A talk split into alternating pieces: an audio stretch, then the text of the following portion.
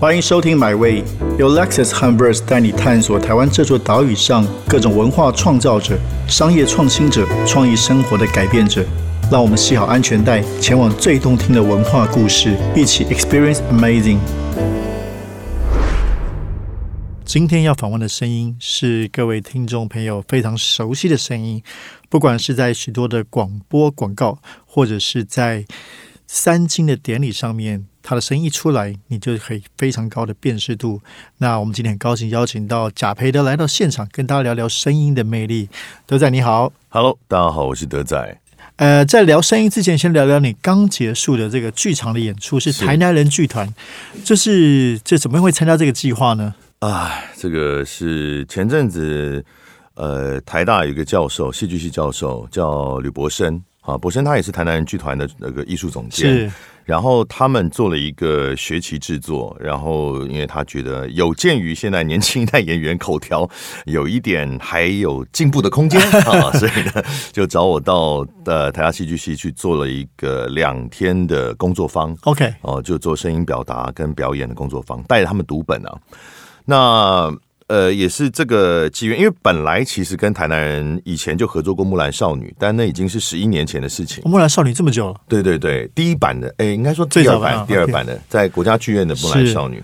那么跟博生他们，呃，一直也多少都有联络了。那这这次的机缘就再聊起来，他说：“哎，那我们这个年底有一个 Return 的十周年。”啊，有没有兴趣？因为我我是跟他讲说，因为我很多年没有演嗯一个完整的现代剧场的戏剧。其实这六年当中，我有接一些比较跨界的，啊，或是独剧的演出，独剧的，不是完整整台演出这样啊，或者跨界，比如说跟英国的一个剧场合作声音剧场的演出，啊，已经很久没有完整的一台这个现代戏剧了。我说，那我这个可能从一些。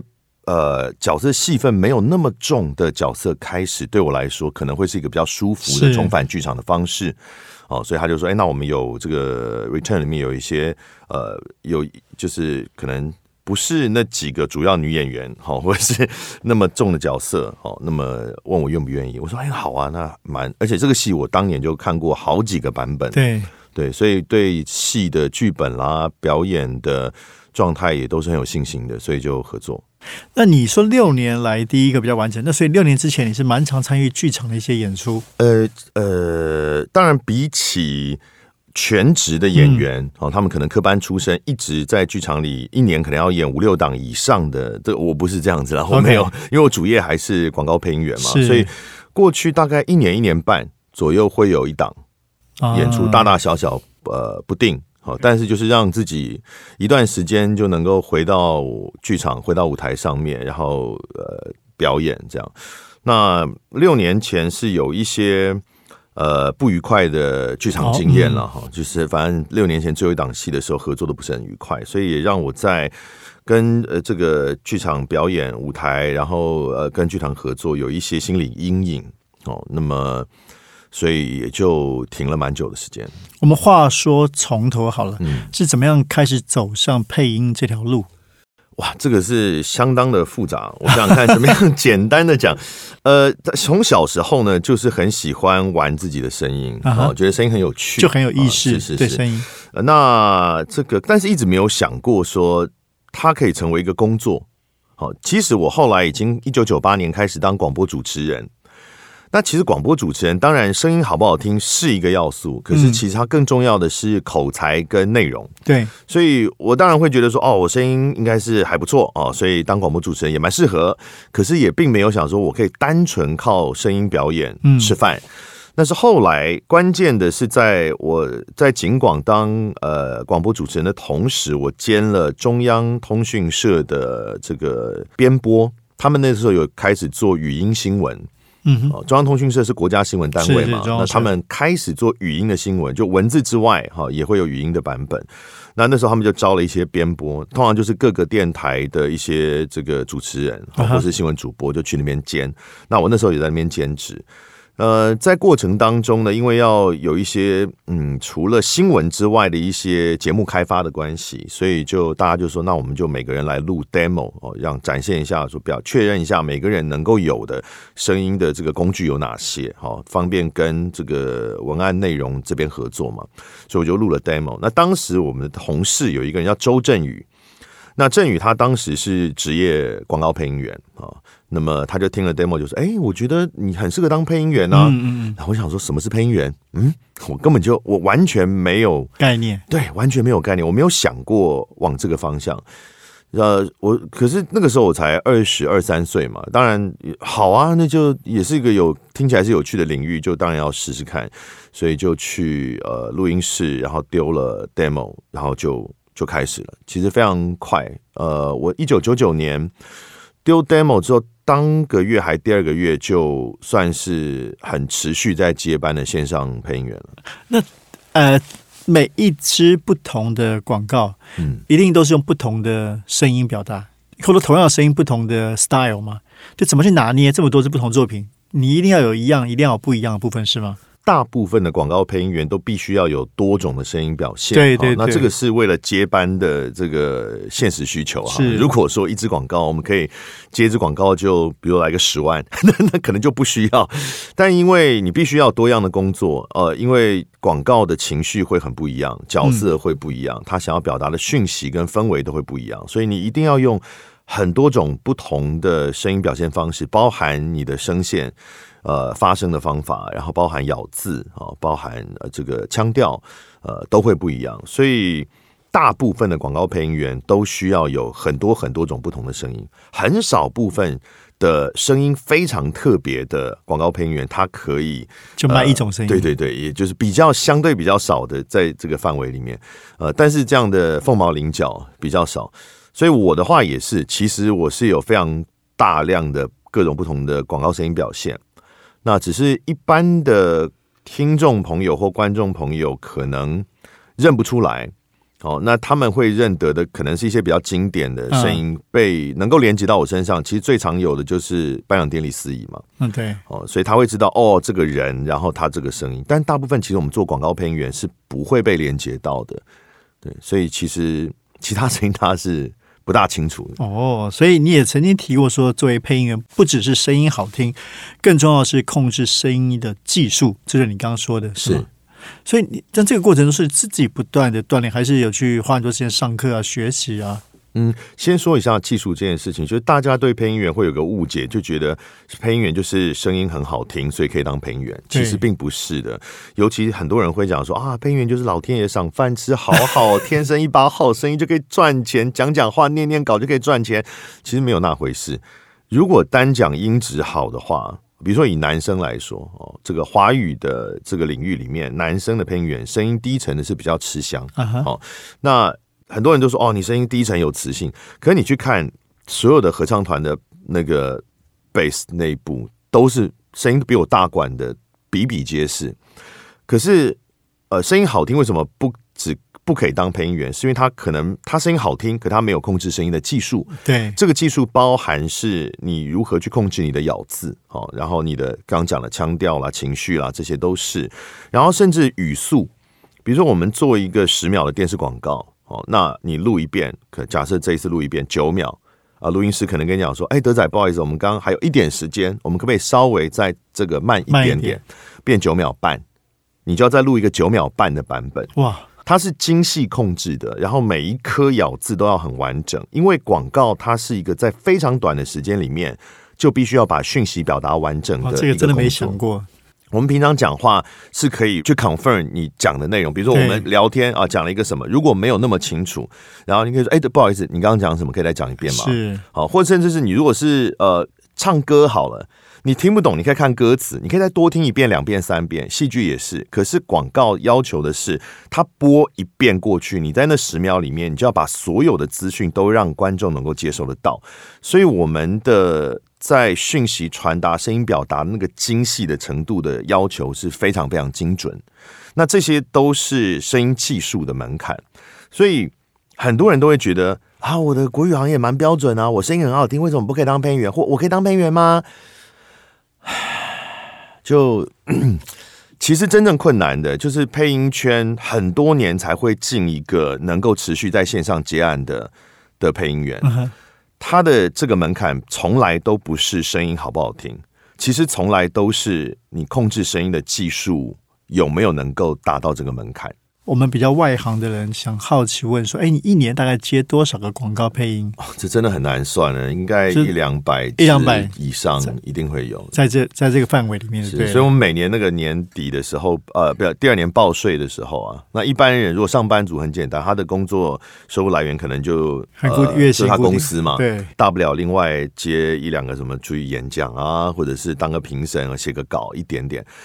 但我们，因为我们每一个案子都是对制作公司，都不同的制作公司跟广告商或代理商，所以我们每年可能都会有上百张以上的。以前有劳报单的时候，都满满一大叠。对，就是每一个一个案子累积起来的。那也是生意很好的意思啊。是，嗯，应该说配音员如果没有办法有这样量的 case 的话，他是没有办法支撑他的生活，可能只靠这个。是是。那你什么时候开始主持颁奖典礼的？又是什么样的故事跟机缘？两千零三年第一次做流行类金曲奖跟金钟奖，电视金钟奖。那同一年，对，同一年，同一年。但是主要是流行类金曲先，因为它是年终嘛，啊，金钟在年底。对，那那个时候是正好呃，跟东风卫视，东风卫视当时还有很多自制节目的时候，然后那时候呢，跟他们固定合作，有一种工作叫做台声。就是代表这个电视台的声音哦，他会跟某一个配音员签约或是长期合作啊。就是我这个台介绍我这个，因为会有很多电视台里面宣传该台的节目的宣传片，它不是不是业主投放的广告哦。比如说我是像我现在还是 Fox 啊 Fox Movies 的台声，OK，那就是跟 Fox 会有签约。那他所有介绍这个要跟大家宣传说啊，Fox Movies 啊，周几晚上几点要播哪一支电影哈，哪一部电影，他会有一个这个宣传片。那这种就会统一由同一个人来配，他要去建立这个台的声音上的性格。那那个时候呢，我呃跟东风卫视是有长期合作，所以他的电视台里面几乎是所有的包含这个宣传片，包含他们的节目旁白都是我录。那又正好当时的颁奖典礼有好几个奖都是东风或东风的高层的好朋友们呃一起接接来制作的，就芙蓉制作嘛，然后这个传播嘛，然后呃主持人可能也都是啊小 S 啦、桃子啦、佩岑啊这这些这些人，他们接了连续接了好几个颁奖典礼。那那时候他们就觉得他们需要一制作上需要一个比较呃，可能比过往工作比例更大一点的司仪。嗯哼，啊，那因为我是正好跟东风合作的，所以就就这样就开始是。那因为连续他们做了很多届嘛，所以我就连续做了几届，那导致其他的金马啦、金钟那听到觉得好像还不错哦，也也就来找我这样。所以一做就从零三年做到。现在现在不能说三金，因为有当然有有很长一段时间是三金都接嘛，那现在已经没有了。现在像今年只有接到金马，金钟已经连续很多届都是那个马克啊，飞碟电台的。有我们也也有上我们买位节目，是是。然后呢，金曲也很多年都是豆子，中华流行网的豆子。所以，那你自己作为这样一个三金颁奖司仪最。具有代表性的声音，有什么样的感想？就是很莫名的被大家认识。前面有提到，因为广告配音员他是一个呃，通常不会被认知。他有一个很重要的原因是，广告配音员必须要躲在产品的后面。对，呃，因为如果你听到一个广告或看到一个广告，你第一个印象说：“哎，这个声音是那个谁谁谁。” OK，你光这样想的时候，那五秒你就没有意识到这个广告的产品讯息是什么。那这是不可以的。所以，广告配音员一个很重要的事情就是，他要躲在这些产品的后面，他的个人的风格不能够那么的强烈。所以，其实很多人都会觉得，刚刚提到就是呃，认识我的声音，可是那并不是我真的在录很多广告时候的声音。他可能认识的是某一个特定颁奖典礼的那一个声线而已。那所以广告配音员绝大部分是不会有粉丝的。你在看广告的时候，你很你就算觉得声音很好听，你也不会情感投射到哇，我好像知道那个配音员是谁。过往配音员会被认知到都是戏剧配音员。哦，那你因为对于某一个戏剧角色有爱，所以你进而爱屋及乌，去想知道哇，这声音好听，他是谁？我好喜欢这个角色。然后对于后面那个人有有呃有爱，他会有可能有粉丝团啊什么之类的，比如像花妈瑞晴啦，哦，或像之前的小新，那现在已经离开的赌会。都是类似这样子的，是或是像甚至像周星驰好了，对对？石斑鱼也是嘛，就是大家认识哇，这个这个对这个角色很爱，所以去进而去知道说后面配音员是谁。但是广告配音员是没有这件事情的。对对，我会被知道也不是因为广告配音员的身份，而是因为典礼司仪的身份，所以这对我来说是一个很不能理解的事情。我想说，为什么很多人说啊，你的声音好好听，我是你的粉丝？我想说粉什么？我没有概念啊，你在干嘛？因为对我们来说，我们就是幕后人员。我在典礼上的位置坐的地方，跟特效老师、跟 keyboard 老师是同一个区域，通常是左舞台吧？哎，剧场的左舞台，电视里有舞台，所以我们都是后置人员啊，都是幕后的。理解是，所以你没有完全没有预期会被看见。哦，那很莫名的，因为这个。典礼司仪角色被看见，其实我也不觉得典礼司仪角色有什么好被看见，他也不是真的在台上有表演啊，或者主持人有很多露脸，但就是很奇妙的有一些些可能媒体报道啊，小众的人看到，对我至今还不是很理解这个新闻价值在哪里了。但是我已经接受这，我其实很长很长的时间没有办法接受跟呃习惯有粉丝这件事。是啊，但你后来开始，譬如说有做自己的节目。就是从幕后走到幕前，包括 YouTube 和 Podcast 这些哦，影像的吗？对以前就是广播主持啊。对对对，所以所以这个是很有意思问题，因为你说广告的配音员他不太有自己很明确的身份，那观众没办法认识。那可是通常，比如像马克或你本来也是有广播，那就可以展现自己的性格是，对不对？是，但你并不是一直都有主持广播，还是？呃，广播其实之前有十几年，十几年，但是呃，大概七八年前离开中广流行网之后，就没有再回广播圈了。那这两年有尝试做像 YouTube 这样的节目，是 YouTube，然后 Podcast 也开始。对对对，所以这个是什么样的？另外一个就想做自己的 content，自己的内容。嗯，其实不是，其实最开始是为了转行，就是配音员，因为声音会老，然后风险其实声音的风险很高，你一旦生病啊，或者是。你的身体没有原来那么好了，或是你你的嗓子有长茧了，干嘛？其实对配音员来讲，我们跟很多演艺人员或或者是运动员一样，其实是一个职涯风险很高的行业。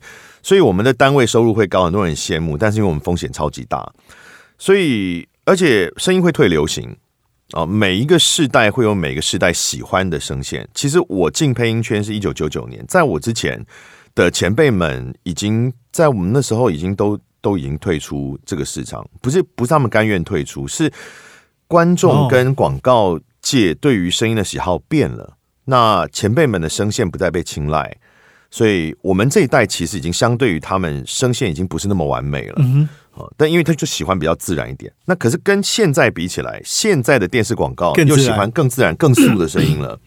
所以，呃，声音是会退流行的。那你你必须要去预备说。那万一我的声音啊不再被接受，或是万一我受伤了，哦，我声音受伤，或是身体没有那么好，或是什么，那么我还要怎么我的养活我自己，或是准备退休生活？